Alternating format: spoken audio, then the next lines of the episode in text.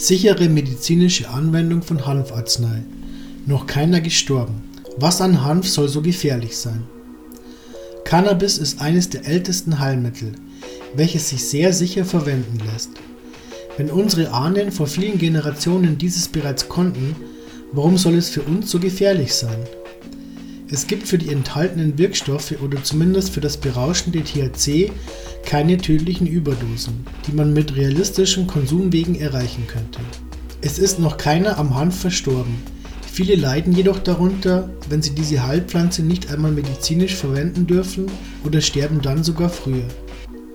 In diesem Artikel wird nicht ausgeklammert, dass viele Kiffer nicht durch schulische Leistungen glänzen oder am Arbeitsplatz fleißig sind. Das ist jedoch nicht verboten und bleibt einem selber überlassen. Weiterhin gibt es Menschen, die das Kiffen probierten und es ihnen einfach nicht gefiel. Es gibt immerhin auch Menschen, die Alkohol oder Tabak probierten und es dabei beließen. Aber nur weil etwas für einen nicht schön oder gut ist, muss es das damit nicht für jeden sein. Wegen der Erdnussallergiker den Erdnussanbau oder Erdnusshandel unter Haftstrafen zu stellen, wäre als Beispiel mehr als nur fragwürdig. Kinder und Jugendliche sollen sich erst charakterlich entwickeln und sich in diesen Zeiten nicht berauschen. Menschen mit Empfindlichkeiten oder Veranlagungen erfahren in ihren Leiden durch THC vielleicht keine Linderung, sondern können ihr Leiden sogar kontraproduktiv beeinflussen. Dennoch kann mit Hanfarznei sicher umgegangen werden. Wie man es bei anderen Medikamenten macht, probiert man es vorsichtig aus und setzt es bei unschönen Nebenwirkungen wieder ab oder passt die Vorgehensweise an. Warum sollte dieses bei Hanfarznei nicht klappen? Bei anderen Arzneien mit schnell erreichten tödlichen Wirkstoffmengen jedoch schon. Wie konsumiert man Hanfarznei sicher? Ein Medikament sollte nach Anweisung eines Arztes eingenommen werden. Viele haben natürlich noch keinen Arzt, der ihnen Hanfarznei verschreibt. Das eigentliche Problem ist nun, diese Hanfarznei anderweitig zu beschaffen. Ist THC enthalten, macht man sich im EU-Raum ab 0,2% möglicherweise strafbar in der Schweiz ab 1%. Man sollte nicht einfach irgendetwas beschaffen, sondern eine Marihuana-Sorte oder eine vorbereitete Hanfarznei mit einer Wirkstoffzusammensetzung, die zur eigenen Erkrankung passt. Bei einigen Erkrankungen ist leider das THC der entscheidende Wirkstoff. Andere Wirkstoffe wie das CBD sind als Extrakte legal erhältlich. Es sollte immer auch auf eine gute Qualität geachtet werden. Streckstoffe oder falsch zubereitete Hanfextrakte können sehr unangenehm und schädlich sein. Wer seine Hanfarznei inhalieren möchte, sollte einen Vaporizer zum Verdampfen verwenden oder pur rauchen. Mit Tabak zu rauchen wäre hingegen suchtfördernd und gesundheitsschädlich. Weiterhin sollte man bei neuem Material immer erst einmal vorsichtig beginnen und abwarten, wie stark sich eine Wirkung einstellt. Bei schweren Lungenerkrankungen sollte natürlich nicht geraucht, sondern höchstens verdampft werden. Viele wissen das alles und rauchen dennoch mit Tabak, da es einfach eine Geschmacks- und nicht nur Gesundheitsfrage ist.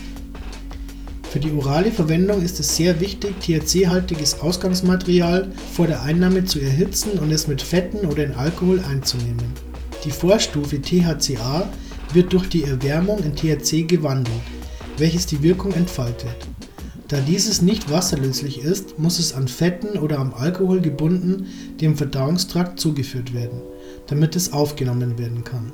Eine Hanfarznei soll jedoch unter die Zunge gegeben werden, um direkt in das Blut zu gehen.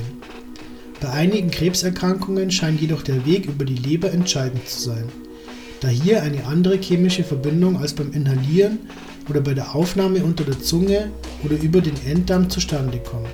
Zäpfchen für das Rektum sollen ansonsten auch ein sehr effektiver Weg der sicheren Einnahme sein. Werden die Wirkstoffe über die Verdauung aufgenommen, setzt die Wirkung erst nach circa einer Stunde und nicht nach circa 5 bis 20 Minuten ein. Deswegen sollte man bei neuen Chargen immer erst ganz vorsichtig testen und gegebenenfalls erst nach zwei Stunden nachdosieren. Über den Verdauungsweg findet eine langsamere Aufnahme und somit längere Wirkung statt. Das kann gut oder auch schlecht sein. Was kann im schlimmsten Fall passieren? Wenn die richtige Hanfarznei in guter Qualität vorliegt und auf schonendem Wege aufgenommen wird, wäre die kurzweilige Überdosis praktisch schon das Schlimmste, was einem passieren kann. Diese wird von vielen als unangenehm empfunden, aber flacht wieder ab. Wer jedoch die falsche Hanfarznei zum Krankheitsbild einnimmt, kann sogar kontraproduktive Wirkungen erleben. Für die Epilepsie ist CBD der richtige Wirkstoff. Reines THC wie in dem Fertigarzneimittel Dronabinol hingegen kann die Schübe auslösen. Hier sollte man sich vorab gründlich informieren und immer erst vorsichtig testen. Dieses gilt auch dann, wenn bereits andere Medikamente eingenommen werden oder man eine psychische Erkrankung hat, die durch THC möglicherweise aktiviert werden kann. Wer zum Beispiel starke Schmerzmittel einnimmt, wird durch die Hanfarznei möglicherweise eine deutliche Wirkungsverstärkung erleben. THC verstärkt die Wirkung vieler Schmerzmittel erheblich und man kippt vielleicht selbst bei kleiner Dosis erst einmal zur Seite und macht ein Schläfchen, welches nicht unbedingt angenehm sein muss. Es wird im Regelfall jedoch kein kritischer Zustand erreicht, da THC und andere Wirkstoffe der Hanfarznei nicht die tödliche Dosis der Schmerzmittel senken. Wenn ein Patient wirklich geschwächt ist, wäre eine Überdosis oder die Verwendung der falschen Hanfarznei oder einer minderwertig verarbeiteten oder verstreckten Hanfarznei natürlich bedenklicher und unangenehmer. Es werden allerdings viele Todesfälle auf rezeptfrei erhältliche Medikamente zurückgeführt, weltweit jedoch kein einziger auf das Kiffen oder Hanfarznei.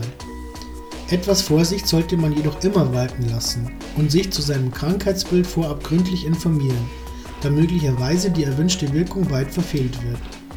Auf der Webseite der International for Cannabis Medicines, auch in deutscher Sprache mit deutschen Ansprechpartnern, lässt sich für interessierte Patienten zur richtigen und sicheren medizinischen Verwendung zu den vorliegenden Krankheitsbildern vieles in Erfahrung bringen, auch im Forum.